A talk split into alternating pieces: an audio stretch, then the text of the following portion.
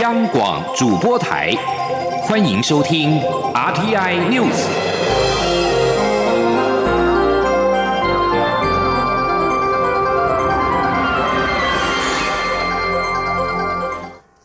各位好，我是主播王玉伟，欢迎收听这节央广主播台提供给您的 RTI News 新闻。首先带您关注。接回滞留大陆湖北国人的第二架包机将在今天启程。陆会主委陈明通今天受访指出，此事由中央流行疫情指挥中心对外说明。交通部长林佳龙表示，华航已经做好准备，会配合两岸协商与指挥中心决定。而根据了解，这一次接返是由我华航与中国东方航空一起负责，在符合我方防疫要求之下，规划载运四百七十位滞留人员，预定。十号晚间与十一号凌晨返抵台湾。今天记者王兆坤的采访报道。陆委会主委陈明通在立法院受访时，对于第二批包机接返一事仍不愿证实，仅表示他对此没有任何说明，相关内容都统一由中央流行疫情指挥中心向大家报告。我想这个谈判过程中我们没有进一步说明，那所有的就疫情指挥中心呃来对外说明，好不好？关于华航负责执行接返任务，交通部长林佳龙受访指出，此事持续协调中，华航已做好相关准备，正在待命，就配合两岸协商与指挥中心的决定。根据了解，这次包机由华航与东方航空负责执行，华航班机预定晚间先返抵桃园机场，之后东航班机再抵达，飞机抵台的先后顺序不需延伸解读。至于人数，我方要求的一百二十一人名单有列在其中。两班飞机各安排载运两百三十五人，共四百七十人，规划载运人数相同。过往两岸包机事宜，主要是由台旅会与海旅会小两会沟通协商，但这一次包机的协商方式，目前没有进一步说明。第一批滞留国人是在二月三号接返回台。可是之后发生登机名单、陆方检疫等问题，接着出现小明的故事等争议。日前又传出滞留湖北民众要控告政府违宪的消息，都让相关主管机关不再公开说明包机一事，强调政府依据《传染病防治法》第十七条的规定，成立中央流行疫情指挥中心，根据疫情发展情势，采取各项对应管理措施。因此，相关事宜。都由指挥中心对外说明。中央广播电台记者王兆坤台北采访报道。第二批包机预定今天晚间执行。行政院长苏贞昌表示，政府一直坚持弱势优先、防疫优先、量力而为这三项原则，持续不断沟通，目前已经渐渐有共识。有确定结果时，自然会有指挥中心向国人报告。前天记者郑林的采访报道。媒体报道，因武汉肺炎疫情滞留湖北台胞第二批包机预定十号执行，分别由华航及东方航空各直飞一航班，共再送四百多名台胞。行政院长苏贞昌十号上午被问及此事时表示，为了让滞留武汉的国人回台，政府始终坚持三原则，尽力沟通，有成果自然会向国人报告。为了让武汉的国人同胞回来，我们政府用尽心力。我们一直坚持，就是要弱势优先、防疫优先、量力而为，持续不断的沟通，现在渐渐有共识。不过这一切还要等有最后结果的时候，自然会有指挥中心跟国人报告，还是要安全回来到台湾才算。陆委会主委陈明通在答复国民党立委江启臣质询时，则指出，人数大约四百多人，目前还在紧密协商中。政府的态度就是稳扎稳打，这波如果能顺利成型，再演绎下一波。至于行政院推动口罩实名制二点零，未来口罩可从网络预购、超商取货。苏贞昌指出，目前正在做压力测试，让需要口罩的人都能方便取得。他也强调，运费不会比口罩还贵。那我们就是要让。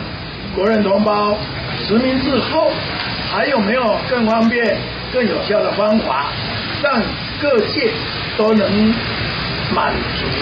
那现在我们应用新的科技，应用网络的技术，哎，多的专家大家来帮忙，现在正在压力测试，等到好的时候，会由指挥中心跟大家报告怎么样做才好。另外，对于近日桃园航勤公司董事长郭荣宗、华厨公司董事长陈宗义及华夏航科董事长赵林都将陆续去职，外界好奇是否要清理仇庸。苏贞昌表示，这三位都是任期届满下台，上台的人都是从基层出身。苏贞昌表示，用人就是专业，是才是所，政治也是很专业，在政治上很多年，受民意一再检验，监督政府很有经验的人才也是好人才，是用在什么地方？也没有筹用问题，因此蔡总统也一再交代用人为才，让好人才都有机会贡献国家。行政院也都用这个原则做事。媒体也问到，台湾美国商会会长海尔近日发表公开信函，呼吁美国总统川普买下台湾。苏贞昌则说，台湾是台湾人的土地，台湾人的国家，我们不卖。央广记者郑玲采访报道。关心财经焦点，油价崩盘与疫情蔓延双利空夹击之下，美股三大指数崩跌超过百分之七。台股九号已经反映利空重挫，今天开盘下跌七十点之后走低，一度下挫了一百三十点，但随后跌幅一路收敛，到午盘甚至一度翻红，目前在平盘震荡。立委关切美股对台股的冲击，尽管会主委顾立雄今天表示，短期互相联动的影响不可避免，政府会注意台股状况并做好应应。而台股现金值利率有百分之三点九，具有抗跌优势。他表示对于台股有信心。今天记者刘玉秋的采访报道。国际油价崩盘，武汉肺炎疫情蔓延，双利空夹击，美股三大指数崩跌超过百分之七，道琼指数也暴跌了两千零一十三点，创下二零零八年全球金融海啸爆发以来最糟的表现。而台股十号一早开盘也续挫了一百三十点，但随后跌幅有收敛。国民党立委江启臣十号在立法院会总执行时关切，美股大跌的情势若未改，再加上欧洲武汉肺炎。疫疫情也越来越严重下，政府是否有评估欧美股市对台股带来的经济冲击与有何应对措施？金管会主委顾立雄答询时则指出，台股会受到武汉肺炎疫情的影响，短期互相联动不可避免。但美股大跌又来自原油价格问题，政府每天都会注意台股的状况是否有非理性的状况产生，也会做好相关应应。顾立雄也强调，目前台股表现状况还好，并没有像美股大起大落，仅小幅震荡。他对台股的表现有信心，因为我们现在台股有一个优势，因为现在。全世界都降息，拿在现金在手上哦，还甚至会有负利率的状况。那我们的现我们的台股的现金值利率来到三点九，事实上是蛮抗跌的一个市场，所以我对台股还是有信心。所以你认为看，当然还是看基本。认为台股。至于江启臣认为，美股在疫情冲击下对台的供应链等层面影响远超乎想象，政府的后勤部队是否已经准备好了？顾立雄说，在美中贸易战前，经济部推动的台商回流，现在已经逐步看到成效，产业也有转单效应。中广电台记者刘秋采访报道。现在是中午的十二点零八分。目前台北股市上涨了零点四八点，来到来到了一千一万一千，来到了一万零九百七十六点，成交金额为新台币一千五百七十三亿元。而美股利空压境，在九号道琼指数暴跌了两千零一十三点，三大指数跌幅都超过百分之七，并首度触发中断交易的熔断机制，创下两千零八年全球金融海啸爆发以来最糟的表现，延续十一年的牛市濒临终结。能源市场是这一次崩跌的一大因素，石油输出国家组织 OPEC 在上周末未能与以俄罗斯为首的伙伴国达成减产共识，沙地阿拉伯随后放弃支撑油市，闪电宣布多数外销油品大降价，并且扬言增产，导致国际油价九号狂跌了百分之二十四，创下一九九一年波湾战争爆发以来的最惨单日跌势。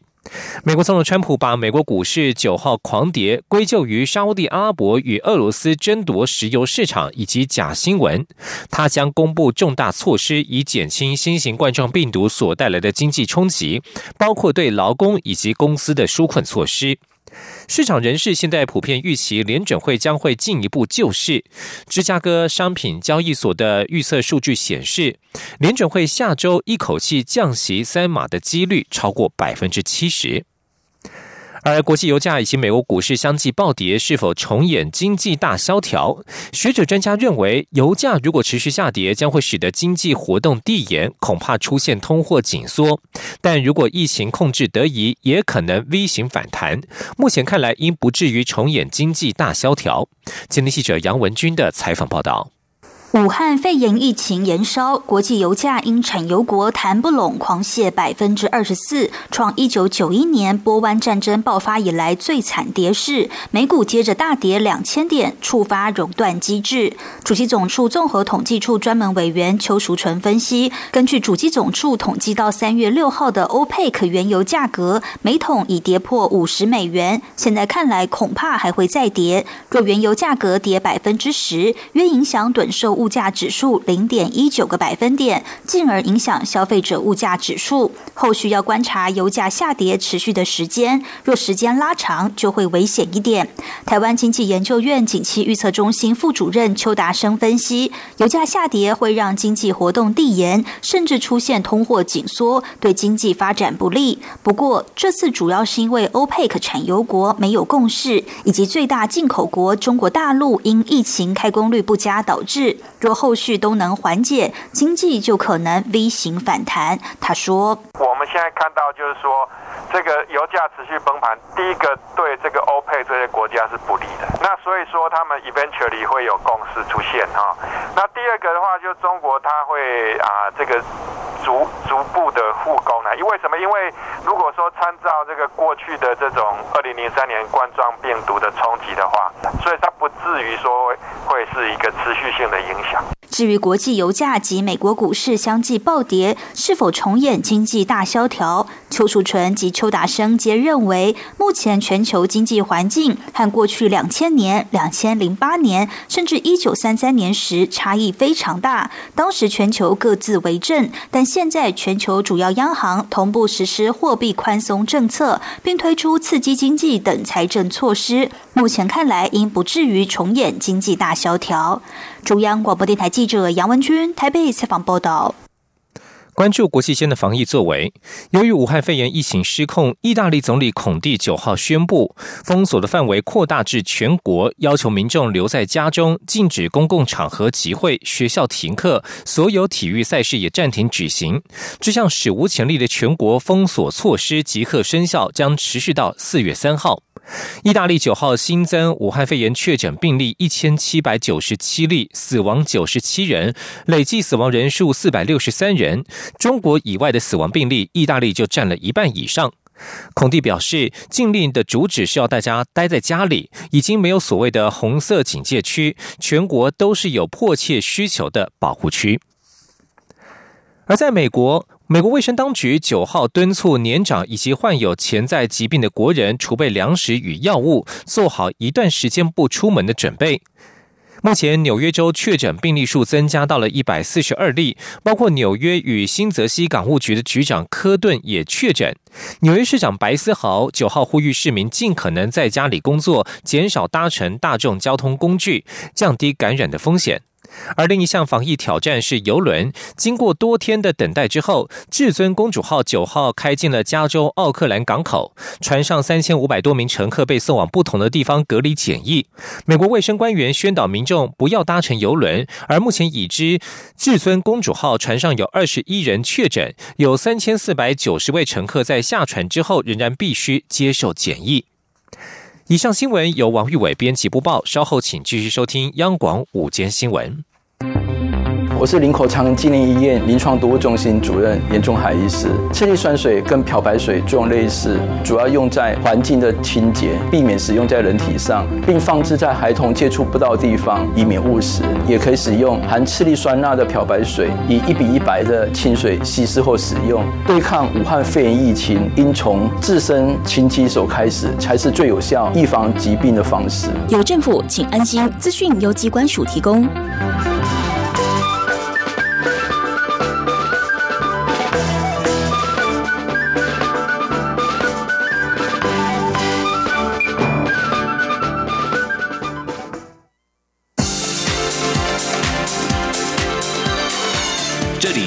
中央广播电台台湾之音，欢迎继续收听新闻。听众朋友您好，我是张顺祥，欢迎您继续收听新闻。中国威胁捷克参议院的议长，如果访问台湾，将对捷克企业进行报复，让捷克的政坛十分不满。总理和反对党领袖纷纷表示，将要求中国撤换大使。捷克媒体上个月披露，中国驻捷克大使张建敏写信给捷克总统府的一封信。张建敏在信中扬言，如果参议院的议长科加洛访问台湾，捷克汽车制造商以及经营消费金融的捷信集团，还有佩卓夫钢琴等仰赖中国市场的捷克企业，将付出代价。这封语带威胁的。露骨信件让捷克的政坛十分的不满，中国政策顿时成为捷克政坛的焦点。捷克的总理、总统、参众两院的议长将在十一号讨论要如何的应应。预料人民民主党的参议院议长维特奇将向政府提出建议，要求中国撤换大使。而捷克的总理巴比斯也表态支持撤换中国大使的提案。武汉肺炎 （COVID-19） 疫情持续的升温，意大利紧急的宣布全国封城。外界关心滞留在意大利的台湾人该如何回到台湾呢？外交部长吴钊燮表示，在意的学生侨胞台商大概四百五十名，代表处都保持密切联系，只要准备证件就可以离开。但是因为意大利已经宣布跟台湾停航，包机会有困难，还是要透过单独离开的方式，代表处可以协助在意台人离开。记者郑玲的报道。意大利武汉肺炎疫情迈向近万确诊，一国总理孔蒂宣布封城范围扩及全国。民进党立委陈廷飞十号在立法院会质询时问及，意大利已宣布封城，外界担忧滞留在意大利的台湾学生、台湾同胞该怎么办？外交部长吴钊燮回应，外交部在二月二十七号就已宣布意大利旅游警示是红灯，呼吁国人不要去，去的也要赶快离开。所以现在意大利已经没有台湾旅游团。至于学生、侨胞和台商。共四百五十名，若有需要离开，代表处都会协助。就是说，我们的学生、我们的侨胞以及台商，一共有四百五十名左右，尤其是学生啊，大约有两百名。那我们的代表处都跟他们有保持非常密切的联系。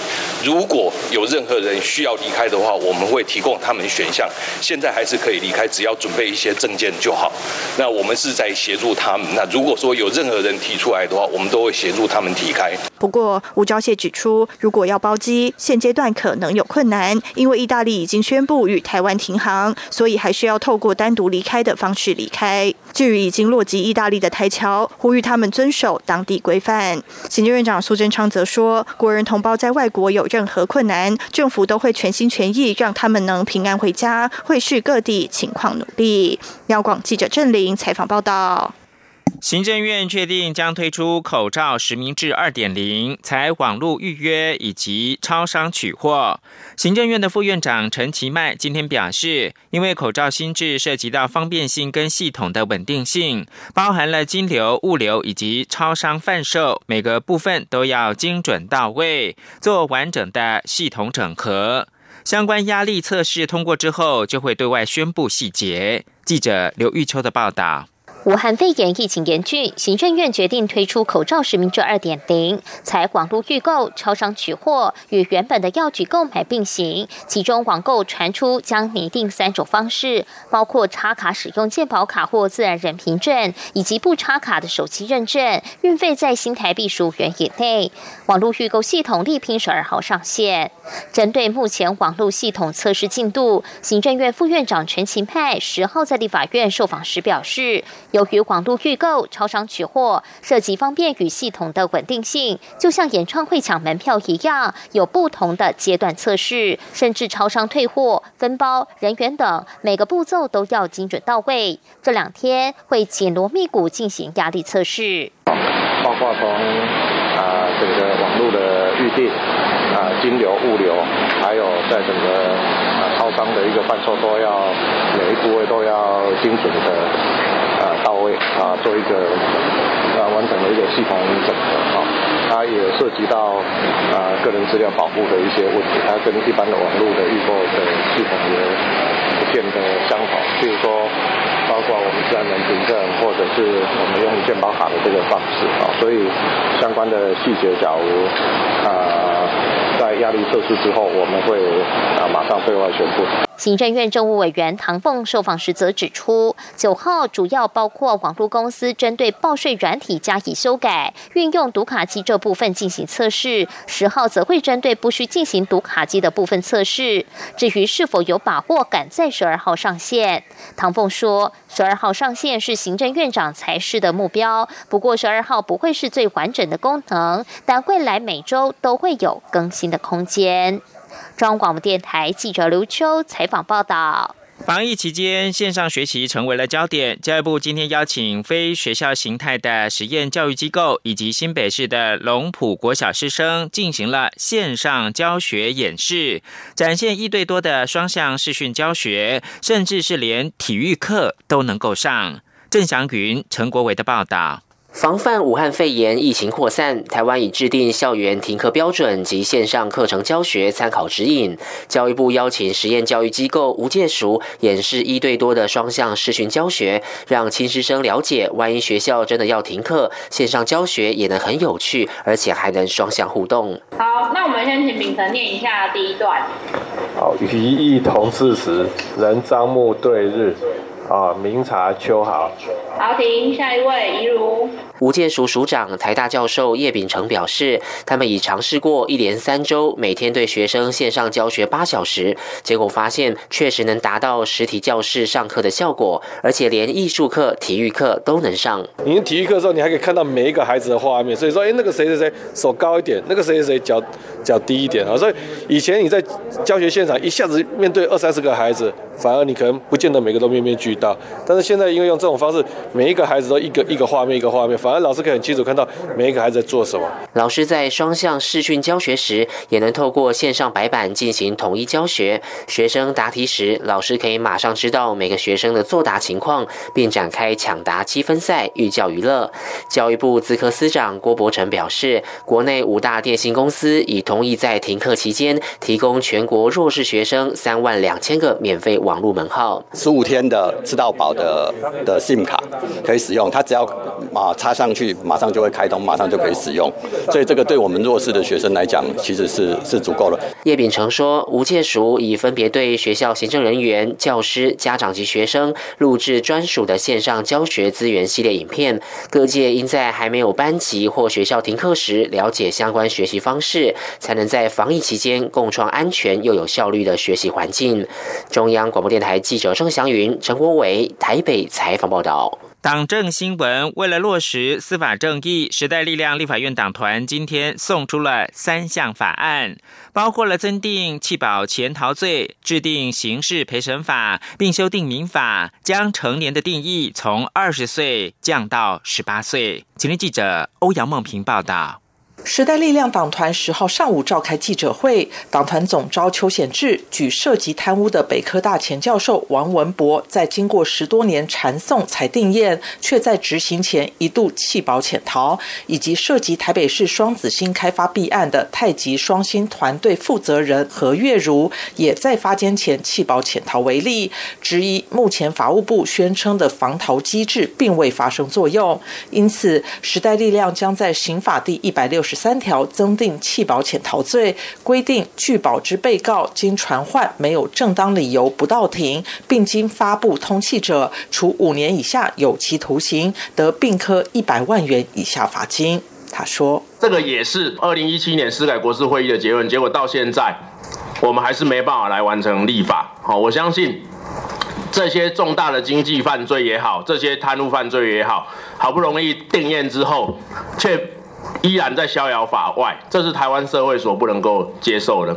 啊！所以，我们今天也会来提出这样的一个修正法案，希望能够具体的去落实这个弃保潜逃罪，啊，能够让这个最起码的公平正义能够得到伸张。另外，邱显志指出，司改国事会议最重要的结论就是人民参与审判，但司法院考虑案件负荷量太大，将适用案件的条件由七年以上之罪拉高到十年以上的重罪，因此将人民参与审判的适用案件从每年一千两百件减少到五百件，这是台湾社会无法接受的。他表示，时代力量一向主张采陪审制而不是参审制，因此提出刑事陪审法草案，而且比照强制辩护的条件，只要最轻本刑三年以上有期徒刑的案件都适用。同时，时代力量也提出民法第十二条的修法，将成年的意义从二十岁降到十八岁，改变年满十八岁但未满二十岁的年轻人不得开户。租屋、申办信用卡或门号、购买保险以及办理学贷等方面的限制。中央广播电台记者欧阳梦平在台北采访报道。气象消息，中央气象局表示呢，在封面影响之下，北台湾从今天的清晨开始雨势就十分明显。随着封面逐渐的往南移动，中南部也开始转为雨天。预估今天下午封面就会通过台湾西半部的平地降雨也会趋缓。不过春雨过后，紧接着迎来的又是东北季风跟大陆冷气团带来的春寒。预估今晚到明天清晨，低温恐怕会下探摄氏。至十四度。记者吴丽君报道。随着封面从十号清晨起由北往南快速移动，北台湾除了苗栗以北一大早就降下春雨外，桃园以及双北地区也出现累积八九十毫米的大雨。紧接着中南部地区也陆续开始降雨。气象局预估，封面在十号下午就会通过台湾，届时。西半部平地的降雨就会逐渐趋缓，只剩西半部山区和东半。部地区还会有些短暂雨，不过封面离开后，随之而来的就是东北季风或大陆冷气团南下，届时气温也会直直落。预估最冷的时间点将落在十号晚间到十一号清晨，最低温恐将下探摄氏十四度。气象预报中心简任记正吴婉华说：“预估这波最冷的时间在今天晚上到明天清晨，北部、东北部的低温大约是十四、十五度左右，中部和华东地区低温大约十六、十七度，南部十九度。至于明天。”东北季风和大陆冷气团持续影响我们，在温度方面其实是比较冷一些的，尤其是北部和东北部以及东部地区。整个东半部大约是十五度到二十度，北部地区大约十四度到十九度。至于中南部地区，白天稍微是舒适一点的。至于东半部地区和西半部山区，到十一号白天仍有机会降雨，但是西半部平地则会转为多云，偶尔可见到阳光的天天气，而。十二号起，随着冷气团减弱，各地气温也会逐渐回升。不过，此时又有另一道封面报道，因封面的东半部和北部地区又会转为雨天。等到十三号封面通过时，全台各地都有降雨的几率，除了南部平地以外。值得注意的是，随着第二道封面前脚刚走，十三号起又有一波东北季风或冷气团来袭。强度与这波冷空气相当，低温下探十四到十九度，而且直到下周一十六号才会回暖。气象局也提醒民众，春天系统变化快，封面来时各地容易降雨，冷空气南下时天气则会转为干冷，请大家多留意这个季节的天气变化。中央广播电台记者吴丽君在台北采访报道。台湾女子拳击捷报连连，九号在东京奥运的拳击亚大区的资格赛，台湾好手黄晓雯跟吴诗怡替台湾再添两张的奥运门票。本届资格赛累计台湾一共是取得了四席的奥运入场券。去年在世界拳击锦标赛勇夺金牌的黄晓雯，九号在女子五十一公斤量级初赛成功挺进四强，奥运门票也确定入手。而稍晚在女子六十公斤量级初赛的吴诗怡以五比零轻取对手，成为台湾第四名摘下东京奥运门票的拳击女将。而稍早呢，是包括了陈念琴跟林玉婷也